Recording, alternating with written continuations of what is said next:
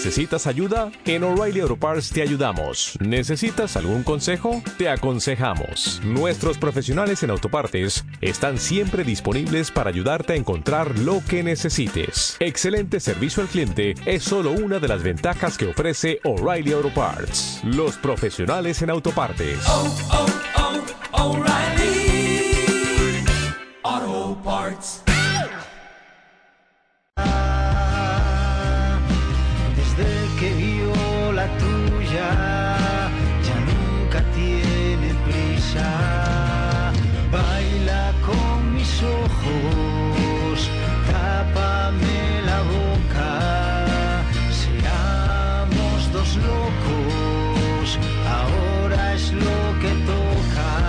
Bueno, pues ahí escuchábamos ese tema, uno de los eh, grandes eh, temas del gran Marcos Bárcena, con el que hablábamos eh, el viernes pasado en esa entretenida entrevista.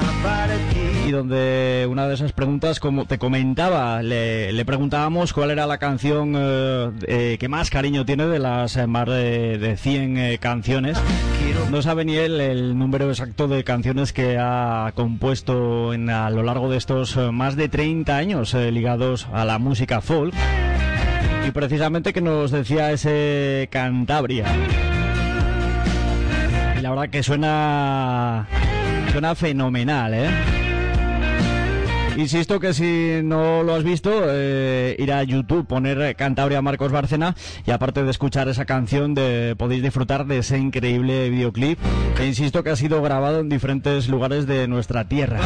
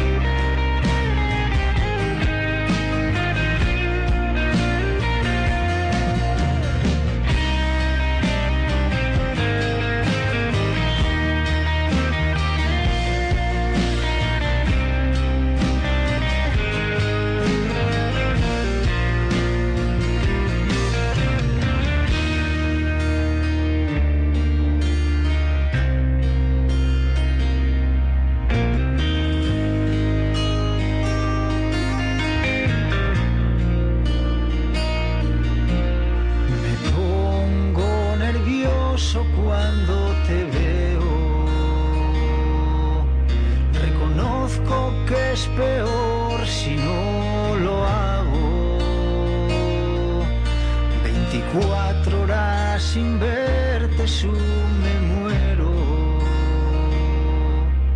Necesito tus caricias, tus halagos. Quisiera recorrer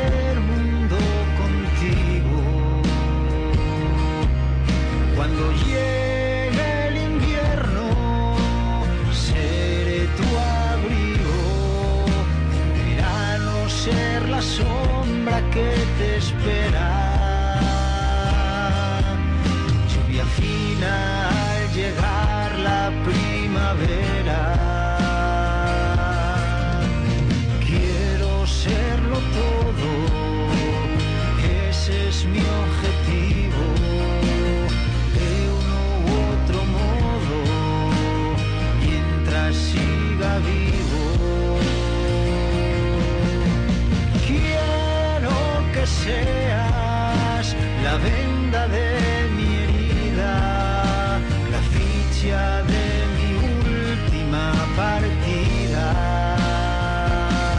Bueno, venga, 44 por encima de las 8 y que seguimos avanzando en esta tarde, noche de viernes. Estás escuchando Entre Mar y Montaña con Marina Macho.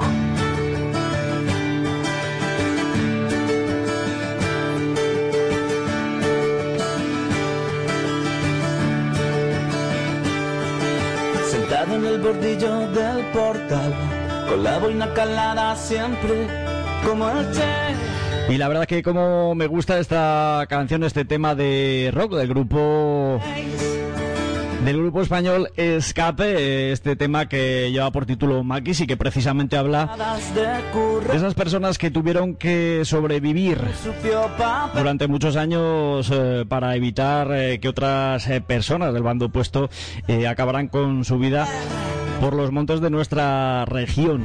Ahí está. Y es que es un tema que a mí personalmente, y además sé que a vosotros también eh, es un tema interesante que nos gusta hablar. Se me dejó la piel de Y como no, encima si añadimos a este programa, pues uno de uno de esos grandes escritores de nuestra región, una de esas personas que más sabe en este tema en concreto, como es mi gran amigo Isidro Cicero, que le voy a saludar ya porque le tengo al otro lado del teléfono. Isidro, buenas tardes. Muy buenas tardes, ¿cómo estamos? ¿Qué tal estamos? Bien, ¿no? Bueno, bien. Sí, Ya, nos hemos recuperado. ya recuperaste, ¿no? Que ya, ya el otro día, mira que lo estuvimos hablando y mira que te tiraste con lo del tema de, del COVID bastante tiempo. Sí, eh, me pilló, me pilló de frente y bueno, estuve tres semanas, tres semanas con, con los síntomas y con la presencia del virus. Pero bueno, como, como, como vino se fue, no, sin dejarme grandes problemas. ¿eh? Pero lo, lo bueno es eso, que al final estás totalmente recuperado y que realmente has tenido síntomas leves, pero dentro de, dentro de lo que cabe bien, ¿no? Lo has podido llevar.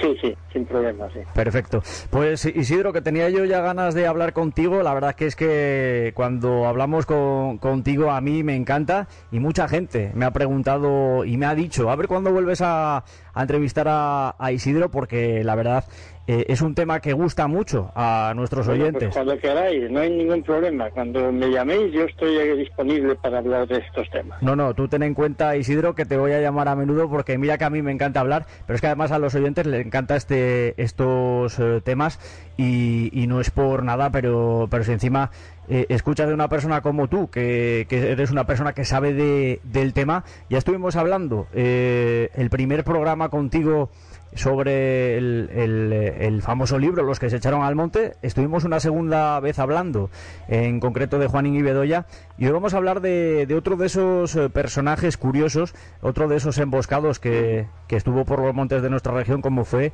José Lavín Cobo, más conocido eh, como El Cariñoso, del que tú has escrito un libro y muchos de nuestros oyentes han podido leer eh, ese, ese libro también que lleva por título precisamente El Cariñoso. El cariñoso, sí. Ajá. Sí, sí, este es un libro de, de 1978, nada más. Es decir, que tiene 43 años. Así es que si tú me llamas ahora para hablar de un libro de hace 43 años, no es muy frecuente, ¿verdad?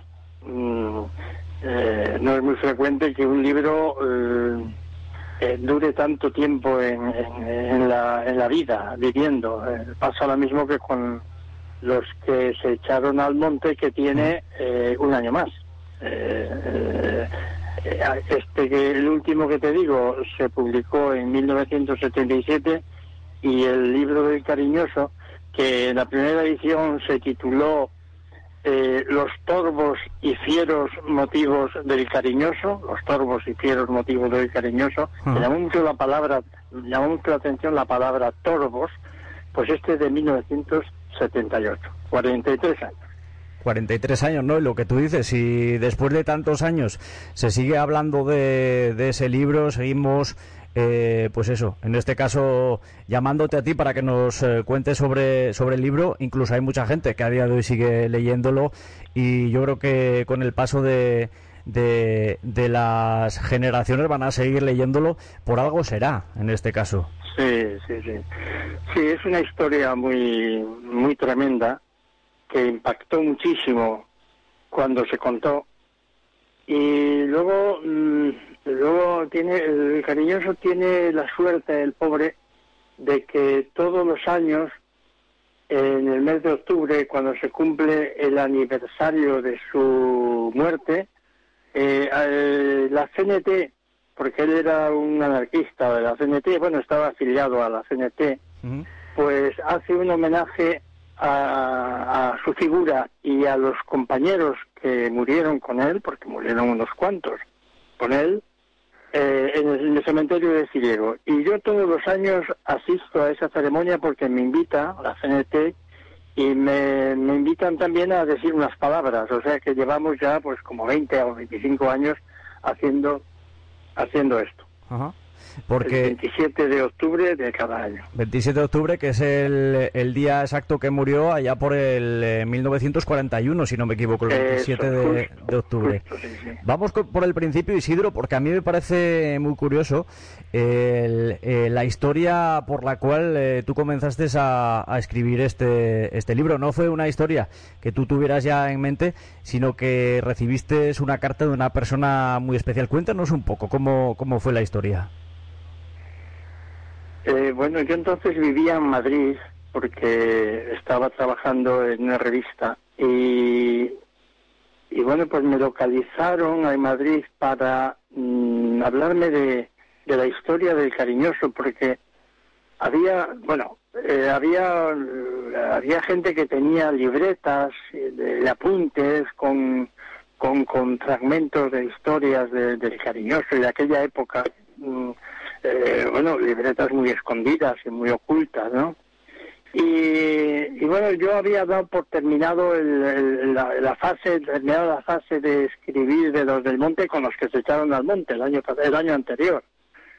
Pero esa llamada, mm, esa llamada, eh, tuvimos una, una reunión en la cafetería, en la cafetería Goya, en la calle Goya, y me acuerdo perfectamente entonces eh, era una mujer eh, me contó su, su- sus vivencias y me puso en la mano aquellos apuntes. Entonces bueno pues no tuve más remedio. Esta, esta historia me buscó a mí más que buscarla yo a ella pues me buscó ella a mí y, y la verdad que, que tuve tuve mucha suerte con eso porque el, porque me salió una historia eh, tremenda, ¿no? Descubrimos ahí una historia tremenda que todavía no ha terminado de, de desempolvarse.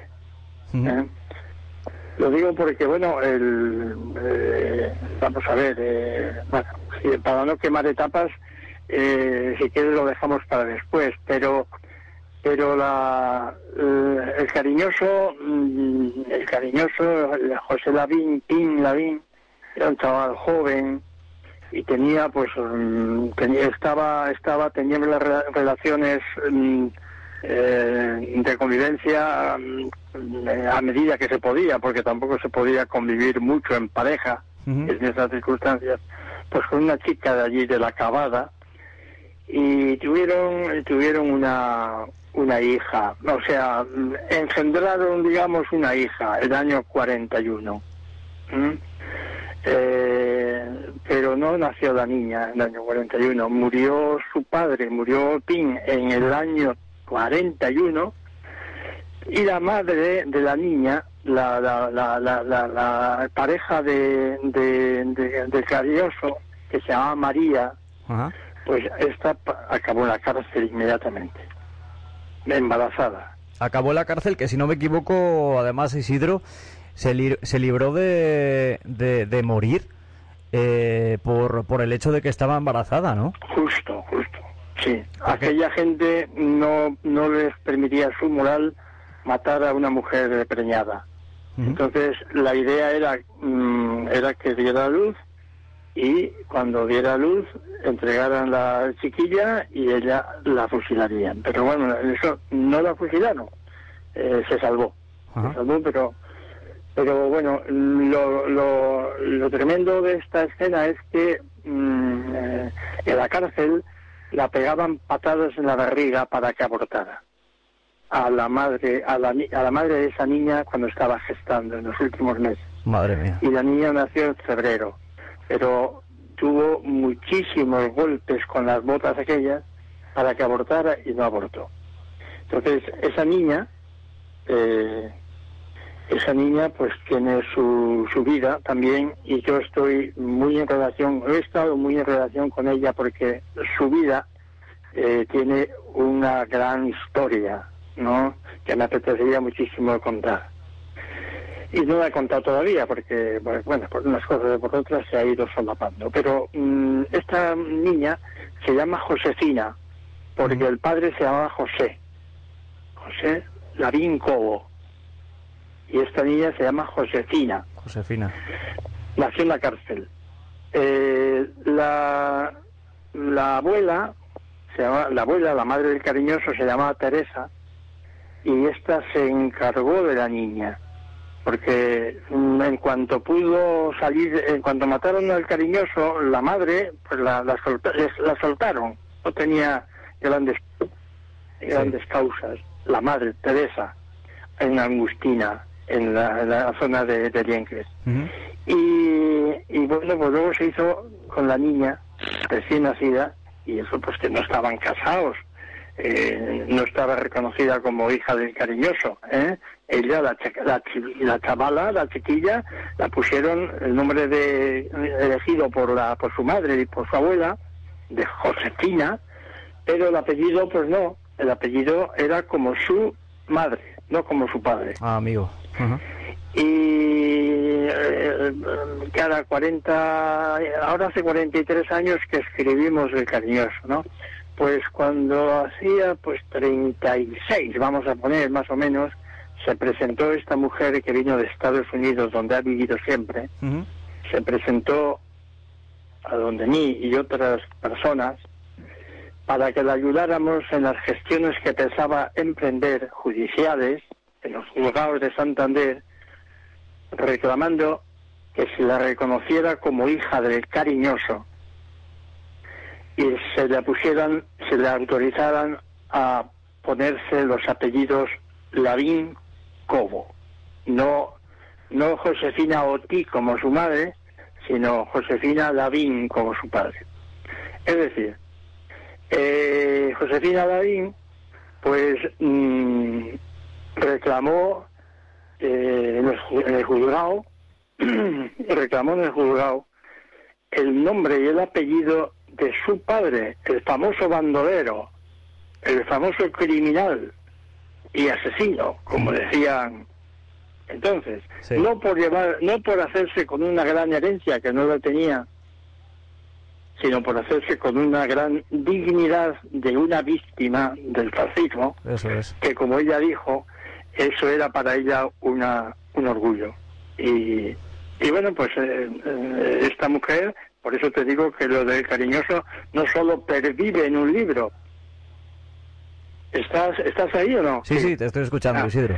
Eh, bueno, no solo pervive en un libro, pervive también en una historia viva. ¿Eh? Pues la verdad que a mí por lo menos me das una alegría tremenda el hecho de pensar que, que tenemos dentro de poco un libro que puede recopilar todo eso, que como tú bien dices, eh, queda todavía historia por delante para redactar en, en uno o, o varios libros. Mira, la, la Josefina, bueno, Josefina nació en la cárcel y su madre, que estaba en la cárcel porque estaba eh, complicada con la historia de la de, de- ma- del- esto de, de Piña Cariñoso. Esta chica joven eh, había nacido en Arizona. Sí. Entonces, el haber nacido en Arizona, el año 52 y 53, fíjate que el cariñoso murió en el 51, Ujú. todos esos años los pasó en las cárceles de Cantabria, de, de- de Bilbao, de Madrid. Pero en aquella época, cuando Estados Unidos reconoció el régimen de Franco, Ujú. eh, los sindicatos americanos de izquierdas y sobre todo influidos por exiliados españoles y algunos de ellos cántabros, concretamente procedentes del muelle, obreros del muelle de Santander, pues hicieron una campaña en Estados Unidos en contra del reconocimiento de, de Franco porque todavía, después de 10 o 12 años de la guerra, mantenía presos políticos en las cárceles y mujeres políticas. Y además salió la noticia de que había una súbdita americana, nacida en Arizona, que estaba prisionera por motivos políticos. Entonces vinieron de Estados Unidos, la hicieron una la hicieron una entrevista con todo lo que pudo contar y el cónsul eh, americano eh, de la embajada de Madrid, pero el cónsul pues se desplazó a, aquí a Cantabria, a la casa de Teresa, la madre del cariñoso, a pedirle a la hija, a Josefina, que acompañara a su madre a Estados Unidos porque tenían allí el futuro para la chavala. ¿eh? Y bueno, pues eh, la- después de dudarlo mucho, de oponerse, no quería dejar sola a su abuela, Josefina pues accedió y se marcharon a Estados Unidos. ¿eh? Y esa vida de exiliada, esa chavalita de exiliada a los 12 años que tenía, pues es una historia maravillosa. No, no, está claro y, y seguro que lo vas a plasmar tú en, en un libro eh, bonito, perfecto, como, como en estos dos eh, libros que ya hemos leído tantas y tantas veces y por supuesto que tenemos ya, ya ganas. Vamos a empezar por el principio en cuanto a- al personaje en cuestión, porque cuéntanos un poco, ¿quién era José Lavín Cobo, más conocido como el cariñoso? Era un chaval muy, al parecer, muy elegante, muy majo, muy guapo, eh, rubio, eh, ojos azules, eh, de ahí, de, de, Trasmiera. Era, él era de un pueblo cerca de Diérgame.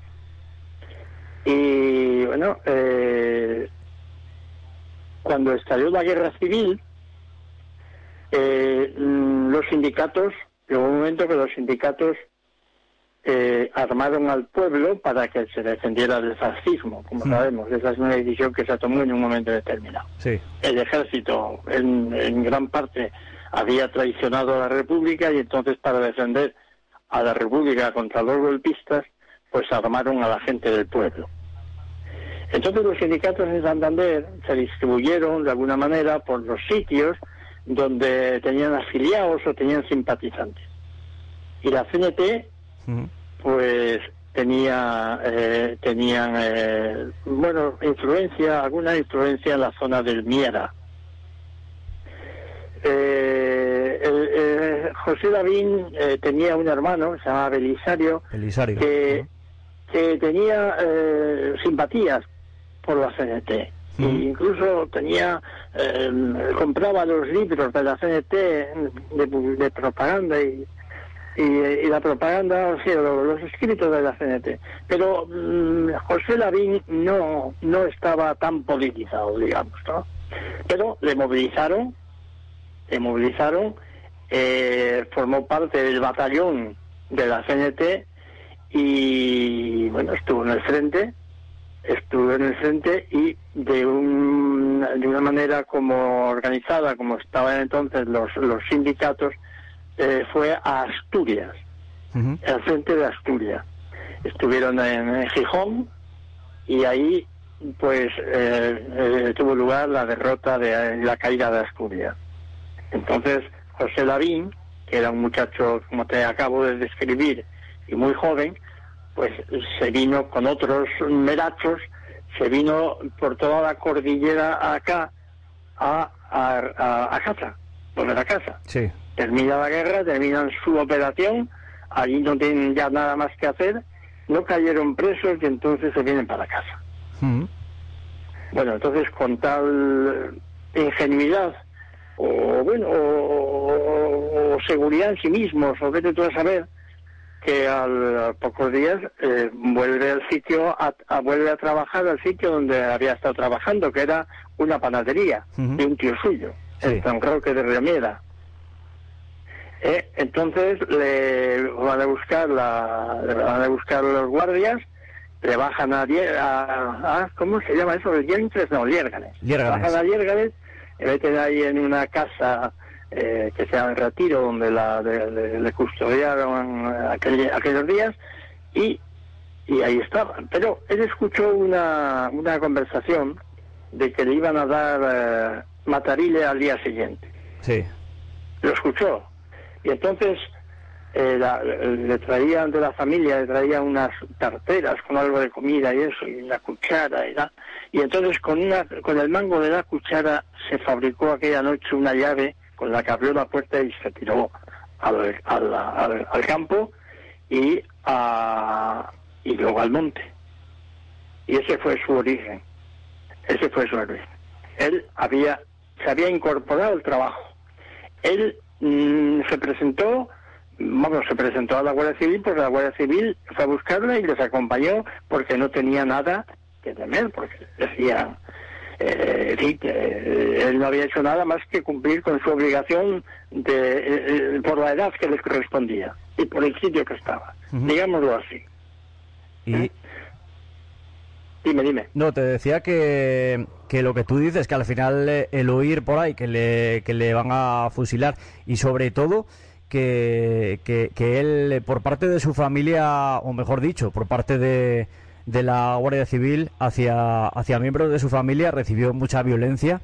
eh, y, y eso le hizo tal vez eh, ser una persona un poco más eh, fría, por así decirlo, a la hora de, o, o mejor dicho, eh, una persona un poco más, eh, no encuentro el adjetivo, pero, pero si hablábamos eh, el otro día de Juan y Bedoya, que eran unas personas más tranquilas, él era como un poco más echado para adelante, ¿no? Por, el- por el hecho de, sobre todo, la rabia que le, que le supuso, pues, eh, toda la violencia que estaba recibiendo los miembros de su familia, ¿no? Bueno, eh, vamos, ahora mismo, ya te digo que hace 43 años escribí esa historia y, y no lo tengo ahora mismo así como muy, como muy fresco todo ello, pero no recuerdo yo que, que Cariñoso tuviera, mm, tuviera eh, actuaciones así muy crueles, él, ¿eh? no lo recuerdo. Yo más bien creo que lo que era era una persona muy hábil escondiéndose y disfrazándose. O sea, pero las palizas que llevó, por ejemplo, su hermana María, Eso- que, la- sí. que la- fueron muy, muy fuertes, eh, él, eh, él se lo ocultaban, no se las contaban, porque había también, vamos a ver, el esquema era muy claro. Con, contra los del monte, los escondidos, como llamaban ahí en Niera, mm, pues pues eh, había que tener cuidado porque eran hombres armados. Sí. Entonces se podían acercar allí, tirarse unas bombas, como hicieron en alguna ocasión.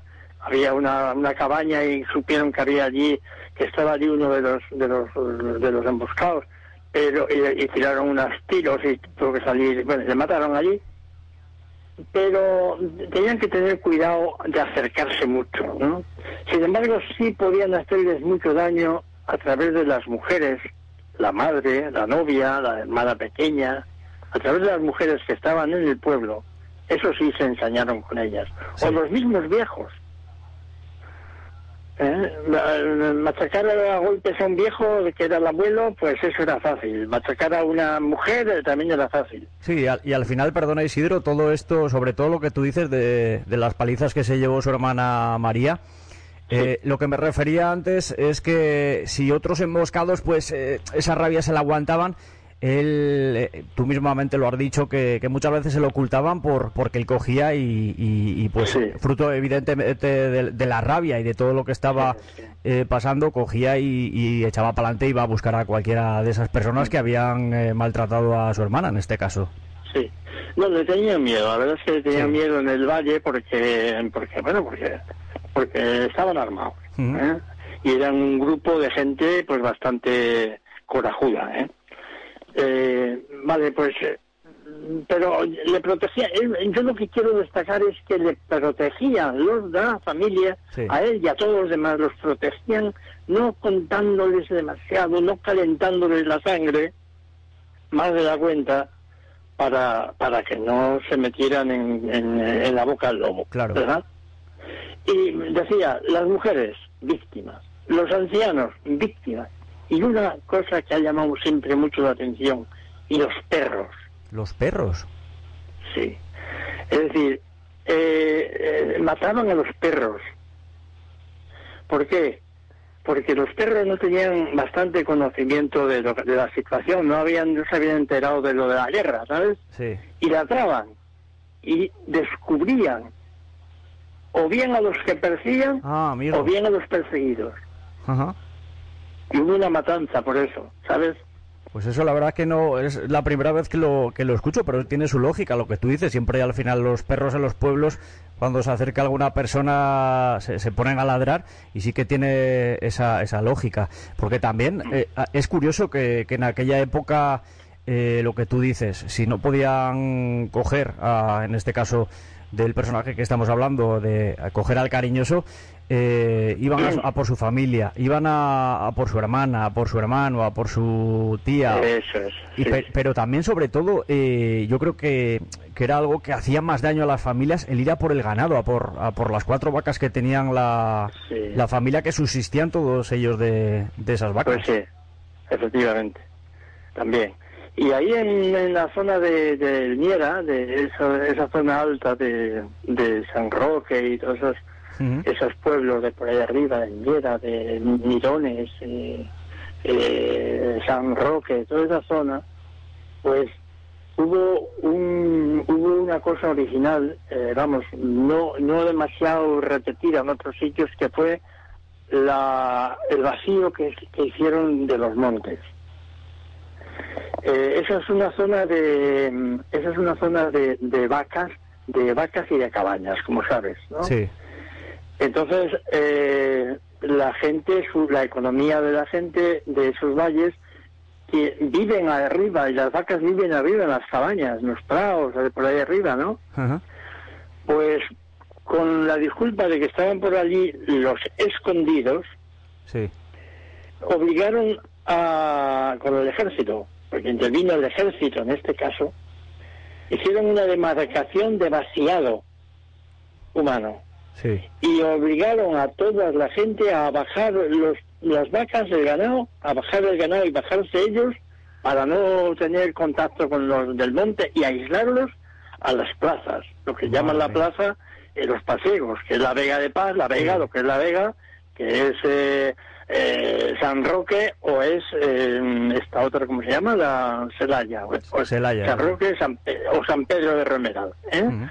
Eh, los concentran en la plaza, las vacas. En la plaza no hay que comer. ¿eh? Claro, evidentemente, sí. Entonces, eh, bueno, pues mira, entonces ahí la- el tinglao estaba montado, que yo ahí lo cuento, eh, estaba montado que bajaban las vacas a, a la plaza, las vacas no tenían comida, las vacas se enfermaban o se ponían malas o, o- o había que quitarlas, había que venderlas y entonces los aprovechados que siempre hay en las catástrofes pues compraban las vacas por menos de, de mucho menos valor de lo que tenían y las dedicaban luego ellos a otras cosas, no sacaban beneficio de ello. Sí. ¿eh? Madre mía. Eso pasó ahí como como hecho hecho curioso. Además, lo que yo te digo, que, que muchas familias eh, subsistían de cuatro vacas, o sea, no tenían otra forma de, de subsistir. Y Isidro, eh, en cuanto a- al personaje de- del cariñoso, es curioso sobre todo, destacaba mucho por su forma tan peculiar de, de esconderse o, o de, de pasar desapercibido. Cuéntanos un poco porque porque se llegó a disfrazar de, de diferentes cosas, ¿no? Sí, de muchas cosas, militar, de, de cura, de, de muchas cosas. ¿eh? Pero él, él pasó mucho tiempo en Santander, ¿eh? escondido en Santander. En vez de estar tanto en el monte como en- tal, pues eh, la verdad es que ah, estuvo mucho en Santander y, y en Barcelona. Ajá. Eh, mm, concretamente a Barcelona gestionaron una gestionaron una, una fuga para irse a Argentina eh, mm, él y María su, su chica sí. y, y bueno pues lo tenían más o menos decidido tenían ya los papeles y las la- la- la- los documentos falsos preparados Porque, porque Isidro, a mí, a yo cuando empecé a leer el libro y empecé a saber de la existencia de, de- del cariñoso, lo que más me lo que más me llamó la atención es el hecho de que, pues, eh, en, en la época aquella, en este caso, en el 1941 y, y años anteriores, eh, cuando al final todo lo de la, lo de la guerra civil estaba en pleno auge. Eh, todos los emboscados, todas estas personas que tenían que, que, que huir estaban pues en los lugares más escondidos del monte. Sin embargo, el cariñoso estaba en, en pleno Santander. Lo que Sí, tú sí. dices, que, que tenía una forma muy muy fácil de, de esconderse, de, de pasar desapercibido. Sí, sí, eh, además él engordó mucho, engordó mucho, eh, una manera de disfrazarse también, pues pues eh, estaba desfigurado. ¿eh? De- de- eh, los que le habían conocido en el 36, cuando, cuando empezó todo el follón, eh, le perdieron de vista porque él estuvo en el frente y luego pues ya no le volvieron a ver en las romerías ni nada de eso. Pero cuando le volvieron a ver en el 40, pues era, era otro hombre, era otro hombre. Eh, aparte de que él se disfrazaba pues con mucha facilidad. Y, y- y vamos, eh, vamos a trasladarnos a ese 27 de octubre de 1941 en, eh, en la calle Santa Lucía, en el, creo que era el número 44 de la calle Santa Lucía. Cuéntanos un poco porque, porque ahí fue donde, donde el cariñoso, desgraciadamente, eh, falleció. Bueno, falleció porque le pegaron, le cogieron a tiros. Eso, le asesinaron, mejor dicho, esa es la palabra. Sí. Eh, el- bueno, eh, a ver, vivía, vivía ahí la, la madre de María. ¿eh? La madre de María vivía ahí, era, era la, la, la, la- la portera del edificio. más o Sí. Y tenía, vivía en la boardilla. Y ahí se refugiaban estos dos, el- esa pareja. ¿eh? La calle Pedrueca, que, que, que trabajaba de ahí también, y, y la calle Santa Lucía. Sí. Mm, entonces, el Santander, como sabes, en febrero se quemó. Sí. Entonces había, no sé, había había mucha mu- mucha dificultad de control. Estaba todo muy controlado porque eh, no se permitían reuniones de más de tres. Había hubo un bando de que las mm, reuniones de más de tres podían ser fusilados los integrantes. Con el simple hecho de... de, de- Sí, de reunirse, sí. Madre mía.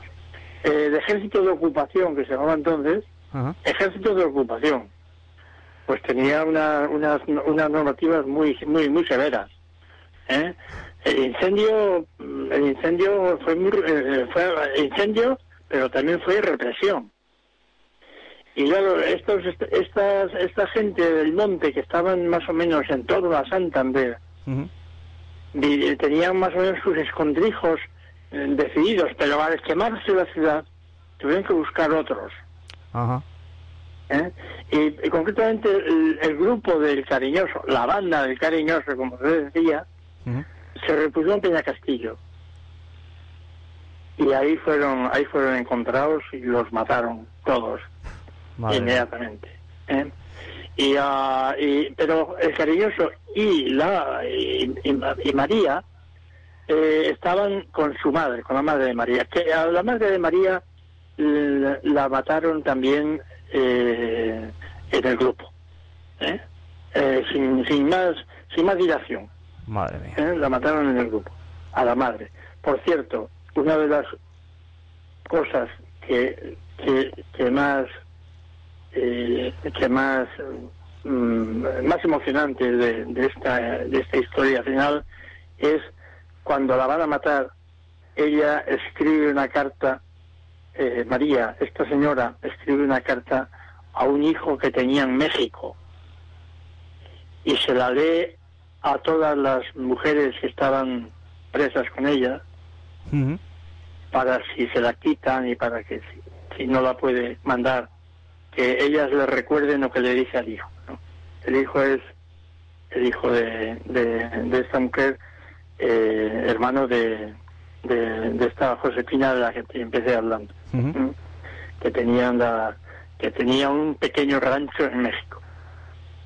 Porque ellas, esta familia, habían nacido en, como te dije, en Arizona, en un pueblo que se llama Miami. No tiene nada que ver con el Miami Sí, sí, sí. próspero. ¿eh? Amigo. Porque es que eh, yo- te escucho, Isidro, y mira que gracias a Dios no viví esa época, pero, pero lo que tuvieron que, pasar esas gentes eh, eh, pa- para, para todo lo que tuvieron que pasar durante esa época, todo lo que tú dices, de, que simplemente con el hecho de hacer reuniones de tres personas ya, ya les podían fusilar. Es que, Ya está en prisión. Estaba prohibido las reuniones de más de tres personas por el ejército de ocupación, que se llamaba así. Madre mía. Y, y, y además, eh, recuerdo que, por ejemplo, el hermano de, de- del cariñoso, eh, eh, que no recuerdo ahora su nombre. Eh, Eh, Belisario, Belisario. Belisario Sario. Sario, eso, es, su hermano Sario, eh, precisamente le llamaron para ir al cuartel, eh, pues un día eh, su hermano le estuvo venga a decir que no fuera que le iban a fusilar, él decía que no, que no había hecho nada y precisamente Sí. le, le fusilaron. Efectivamente, sí, sí. Y además que realmente no había hecho nada, o sea, eh, y como ellos, muchísimas personas, cientos y cientos de personas que fueron fusilados en esa época sin, sin haber hecho nada. Bueno, eso de no, haber hecho nada mm, eh, tiene su tiene su, su lectura. ¿eh? Eh, vamos a ver. eh, dice, se suele decir, a este eh, le mataron sin haber hecho nada. Solo por ser de la UGT, por ejemplo, ¿no? Sí, con el mero hecho de ser de la UGT sin hacer nada. Bueno, pero es que, vamos a ver, esto es la guerra. Sí, sí. y, los que estaban haciendo algo eran los, eran los, los sublevados. claro. Lo- los que los que estaban haciendo el crimen eran los sublevados. ¿eh? Eh, los otros no haber hecho nada significa, pues es que no, no, estaban defendiendo su país, Claro, sí, estaban sí, defendiendo su, su, su, su, su patria. claro. ¿eh? Sí, que ya... Y, y, bueno, no habían hecho nada, ¿no? Los que estaban haciendo el crimen eran los que ganaron y los que lo juzgaron y acusaron y condenaron por auxilio a la rebelión. Mm. Eso ya es el mayor de los cinismos, ¿no? Es decir, que no habían hecho nada, bueno, pues, y si lo hicieron, tú suponte que lo hicieron, Sí, tú suponte que, que tiraron tiros y dieron a alguien. Vamos a ver, esto era un frente de la guerra, ¿no? Mm. Sí, al final, yo creo que al final, sobre todo, es que es difícil opinar o, o ponerte de, según lo que lees, ponerte en un bando u otro, porque es muy importante el contexto que vivieron aquellos, aquellas personas que nosotros pues no vamos a poder vivir, pero es que es un tema delicado. Eh, y, te iba a preguntar, Isidro, eh, tenía yo una pregunta por ahí hace, hace muchísimo tiempo para ya finalizar, que ya nos estamos yendo un poquito largos. Eh, tengo una, una duda sobre el tema de, de- de cuando finalizó la, la Guerra Civil Española, eh, ligado con, con el final de la Segunda Guerra Mundial. Te la voy a plantear a ti. eh, no sé si me la puedes tú responder. no lo sé, vamos a ver. Mira, eh, a mí siempre me ha parecido curioso que cuando finalizó la Segunda Guerra Mundial, eh, en los famosos juicios de Nuremberg, eh, pues se llevó a juicio pues a, a todos lo- a todas las personas que estuvieron ligadas a, en este caso al frente fascista, a los italianos y a los alemanes. Eh, por ejemplo, eh, Franco y el franquismo eh, se supone que estaba ayudado y que era otro otra otro eslabón de, de- ese fascismo en Europa. Precisamente la guerra civil muchos dicen que, la ganaron los franquistas gracias a la ayuda de, de Mussolini y de, y de Hitler, pero sin embargo cuando finalizó la, la guerra civil española, ¿por qué a, a- Franco y, a- y al frente franquista no se le llevó a los juicios de Nuremberg?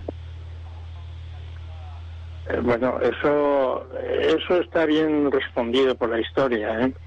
Es decir, eh, eh, tú conoces o has leído tienes noticias de la conferencia de Yalta, ¿no es así? Sí, La conferencia de Yalta es los, los, los que ganaron la Segunda Guerra Mundial, eh, eh, Truman, Churchill y Stalin, fundamentalmente, más los franceses, sí, se reunieron en Yalta para ver qué se hacía y se pusieron de acuerdo en lo que había que hacer en Alemania. Alemania hay que hacer un juicio a todos estos nazis que quedan por ahí. Hay que eliminar, eh, hay que prohibir el sistema nazi en la universidad, en la enseñanza, en los uniformes, en las medallas, en todas las cosas. Hay que borrarlo del mapa, el- el- lo, lo nazi. Y es una cosa que se llama, que llamó la desnazificación. Que ahora lo toma Putin también, desgraciadamente Sí, sí. pero que en aquel momento tenía esa, ese sentido, no el que le da espurio que le da este señor, sino eh, el que tuvo. De nazificar Alemania, hacer, redactar a Alemania para Alemania una constitución. Ujú. Se hicieron eso. Y salió el tema de Franco y de España. Los, los españoles Sí. estuvieron a la cabeza de la liberación, por ejemplo, de París. Ujú.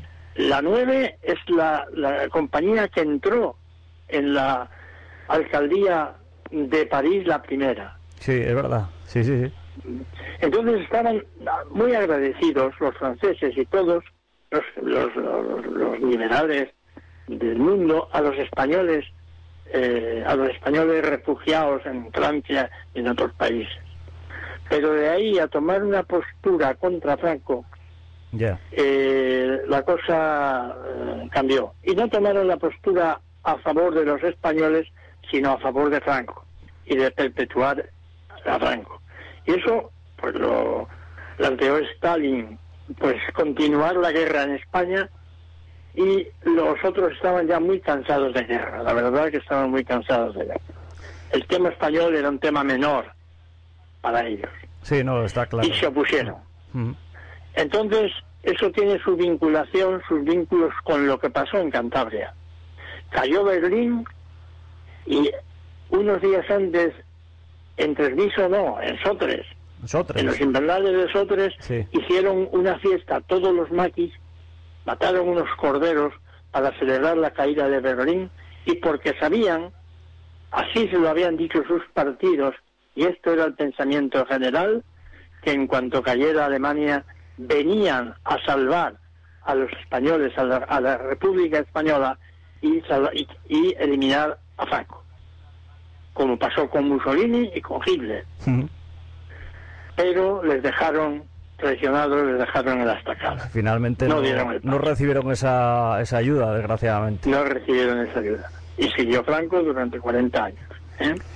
Pues Entonces, esa es la historia. eh, pero, pero claro, si hubieran, si hubieran entrado los, los, los, los triunfadores de la Segunda Guerra Mundial, los ingleses, los norteamericanos, los franceses, etcétera, en España y, y le hubieran impuesto una, un sistema democrático, pues aquellos que habían luchado en los montes de nuestra región, de nuestra Cantabria, pues habrían sido héroes como lo fueron los partisanos italianos sí, señor.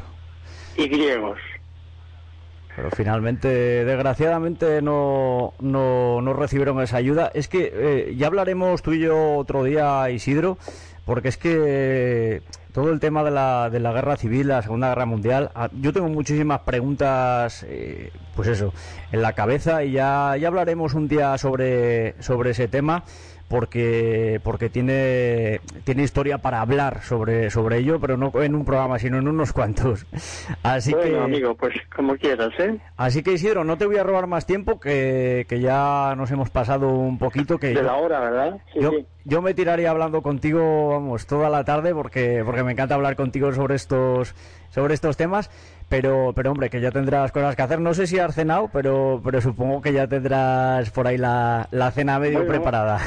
Mm, No, me han entrado un par de llamadas que no sé si has oído, sí, pero no las he podido atender. Sí, ahora las atenderé y luego ya me preparo algo de cenar. Perfecto, pues nada Isidro, que como siempre, agradecerte de corazón que, que nos hayas dado esta oportunidad de, de poder compartir contigo esta, esta entretenida charla, en este caso sobre, sobre el cariñoso, ese libro que, que mucha gente también se ha leído, que es eh, lo mismo que hablábamos de, del anterior, mucha gente que nunca había leído un libro, has conseguido que, que lean este libro y los que no lo han leído que le, le animamos a, a, que lo hagan. Así que Isidro, que no te robo más tiempo, que muchas gracias por, por hablar con nosotros, por, por este ratito y, y nada, que, que ya tenemos pendiente la próxima charla. Venga, pues cuando tú quieras, aquí me tienes. Un abrazo fuerte, Isidro. Adiós, muchas hasta, gracias. Hasta luego, hasta luego.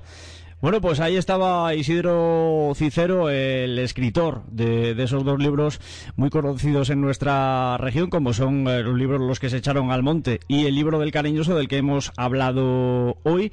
Y además hablábamos un poquito pues sobre todo ese contexto que, que tenía ligado eh, pues eh, toda esa historia eh, que habla de, pues, de ese otro de los emboscados que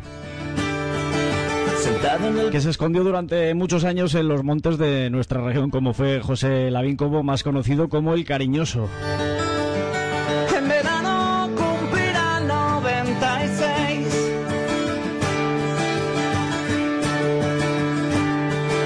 Sus manos destrozadas de currar. Y nada, que nos hemos pasado de tiempo, que la verdad que nos ponemos a hablar de estos temas y se pasa el tiempo volando, ¿eh? Por cierto, por aquí nos saludaba Andrea López. Mírale, ahí está. También por aquí Pilar Merayo que nos dice buenas tardes, eh, noches para todos desde Castro Urdiales. Se dejó la piel. Cristina Coterón que nos dice buenas tardes desde Santoña. Nos brilla la desilusión. Raúl Palacio que nos dice buenas tardes desde México, saludos a todos cántabros del mundo y principal a los de Samamés de Meruelo, eh, de dos cántabros, Oscar y Raúl, un saludo y un fuerte abrazo Marino.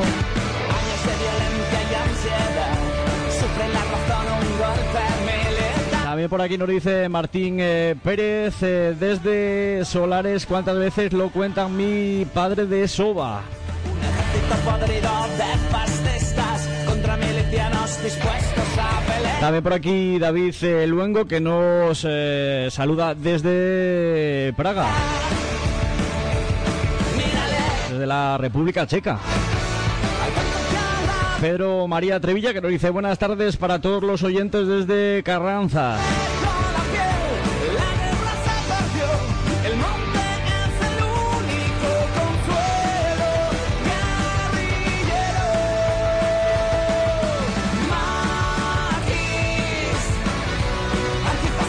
Nada, que 31 por encima de las eh, 9 de la noche. Y que llegamos al final eh, de este 51 programa de Entre Mar y Montaña. Que como siempre un placer eh, eh, estar con vosotros, nacionales y la guardia ser la persona encargada pues de llevaros a vuestras casas, a vuestros trabajos o donde estéis todo todo el temario del que hablamos en eh, este programa. Y nada, que te emplazo al eh, viernes que viene, ya sabes, el viernes que viene a partir de las 20 horas 8 de la tarde.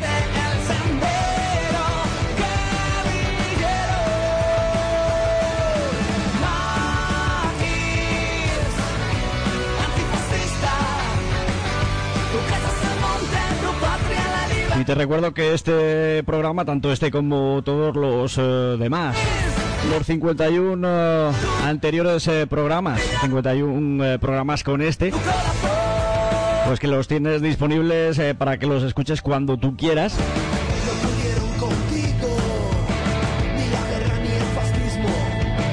Pues en cualquiera de las plataformas de podcast, ya sabes que lo puedes escuchar y los puedes descargar. En eh, la plataforma iVoox también eh, lo puedes eh, hacer en Spotify, donde esa aplicación que normalmente escuchas las canciones. Y también que a partir de ahora lo tienes si tienes Apple, si tienes iPhone, en esa aplicación que se llama Podcast.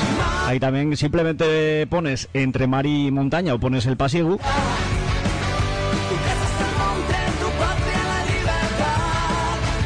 Y ahí tendrás eh, absolutamente todos los eh, programas, como digo, para que los descargues, te lo lleves en el móvil y los coches cuando tú quieras.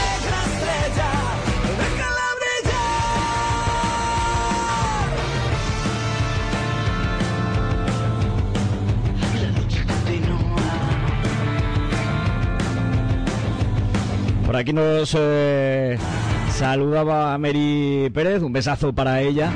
Y también nos decía por aquí Martín eh, Pérez, un saludo.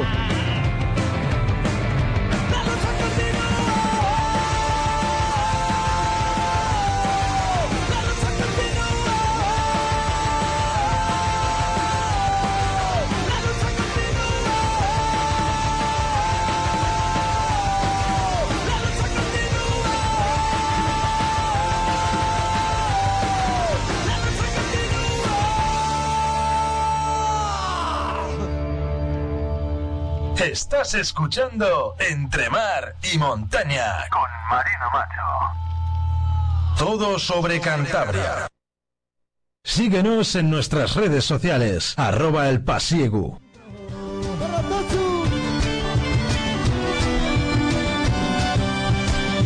Y nada, ahora sí, con eh, el arca de sueños y este audio rescatado de ese Saugafol en Colindres 2005, este mítico era de latón. Esta sintonía que viene siendo habitual para despediros y despedirnos, eh, pero no para siempre, sino hasta el viernes que viene, ya sabes, a partir de las 20 horas 8 de la tarde. Que como siempre, muchísimas gracias por haber estado al otro lado de la radio. Saludos de un servidor de Marino Macho. Insisto, te emplazo al viernes que viene a partir de las eh, 20 horas 8 de la tarde aquí en España. Nos seguimos en redes sociales, búscanos como El Pasiegu. Que te recuerdo que en cuanto a programación aquí en Radio Framontanos, eh, la programación no para. Y que a partir de las eh, 10 de la noche, de las 22.00, que en breves instantes, en 24 minutitos, que tienes una cita con eh, nuestro compañero desde Gijón, con Daniel Herrera y ese Music Power, donde te pone a la última con los eh, últimos eh, temas, con los temas más actuales de la música electrónica, para que empieces con buen ritmo este fin de semana. Por cierto, este fin de semana que lo disfrutes, que aproveches lo que resta de este viernes, por poquito que quede, que comiences eh, la semana que viene de la mejor forma posible y si nos lo permite el buen tiempo, que disfrutes de la playita, ¿eh? Lo dicho, que nos escuchamos el viernes que viene. Adiós.